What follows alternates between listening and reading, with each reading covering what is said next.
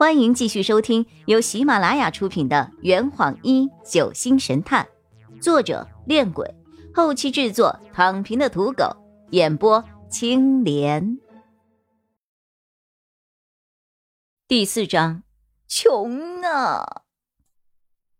唉，美好的早晨就这样被两个无趣的男子给打乱了。我坐在餐厅里，安静的享用着桌上的鸡肉粥。好长时间没有尝到钟叔的手艺了，依旧是童年的味道。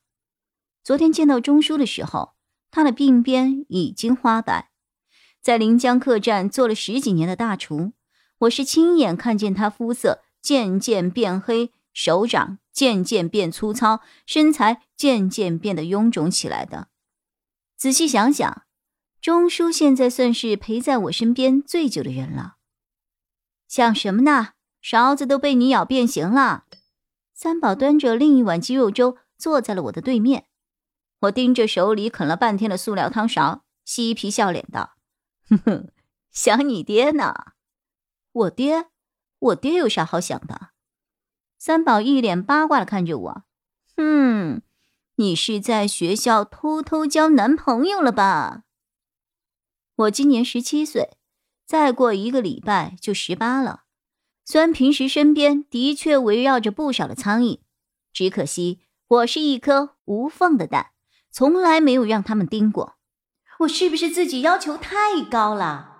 不，一定是我太爱学习了，不想为了恋爱这种丧心病狂的小事而荒废了学业。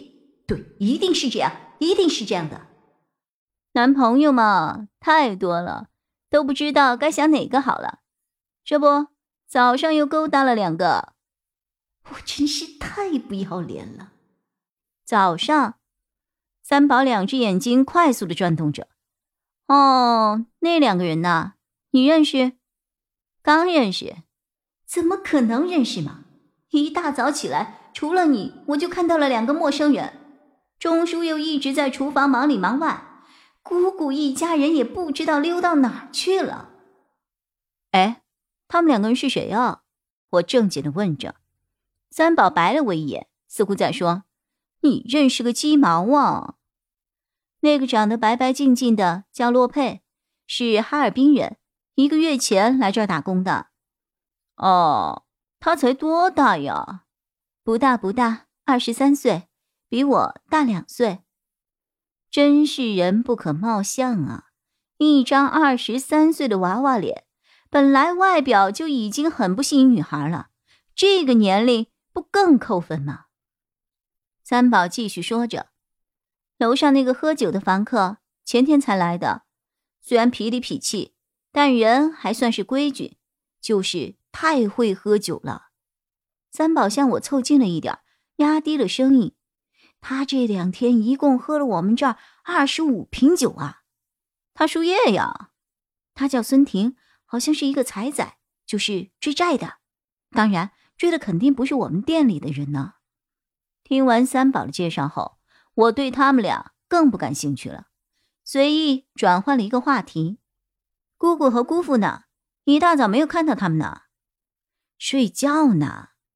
三宝将一大口鸡肉粥送到了嘴里，不愉快的神情从脸上一扫而过。我在打理这家店以后。他们就很少管事儿了。还有你那个表哥呀，毕业了那么久不去找工作，一天到晚就知道缩在房间里打游戏，连日常的饮食都是我给他送上去的。他有时候还会装模作样的来帮我做些事情，然后就对我动手动脚的。你这帮亲戚真不怎么样。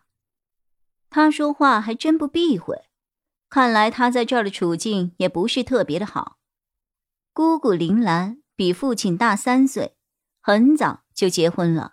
她当时嫁给了房产小亨杨子成，生了一儿一女。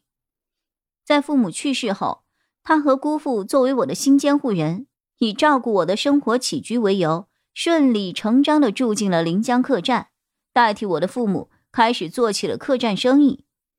前几年，他们在市中心的丽景别墅群买了一栋三层楼的别墅。当然，盘着这客栈买房的钱从哪来的？不说我也知道。初中之后，我住进了学校的宿舍，他和姑父帮我缴清了学费，而且每个月都给我寄来一笔可观的生活费。我很感谢他们这些年在经济上给我的支持，不过我依旧能够感受到，他们并不是特别的待见我，日常相处也是对我冷言冷语的。近年来，他们对我的不耐烦也越发的明显。我向来不以恶意来揣测我的家人的，很多事情我不愿也没兴趣去琢磨他的好坏。无论事情原本是什么样的，我不都安然无恙的过来了吗？至于我的表哥和表妹，在父母的耳濡目染之下，也变成了颇具心眼的人。我表哥杨子敬很早就读完了大学，毕业后。一直窝在家中啃老。杨子欣作为家里最小的妹妹，从小便受到了无尽的宠爱，养成了一身的公主病。她今年刚上高二，和我同在上古中学，但我们在学校里却很少见面。我们唯一的共同点就是都是金钱的奴隶。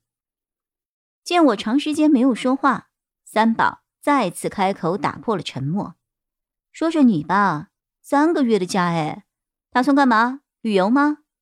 我苦笑了一声，心里想着，连给自己买部手机的钱都没有攒够，旅游估计还没有走出上古市，我就得沿街乞讨了呀！行行好，我晃着汤勺，做出了思考的样子。呃，旅游就算了，外面的世界不太吸引我。计划嘛，嗯。找个来钱的活儿先干着再说。三宝有些不可思议的看着我，打工啊？你现在就打工，会不会太早了点儿啊？谁叫我穷呢？就在这个时候，大堂里突然走进了一个西装革履的人。这坛已经喝完了。你猜出凶手是谁了吗？啊，老板，拿酒来。呃呃，更多精彩，请关注青莲嘚不嘚。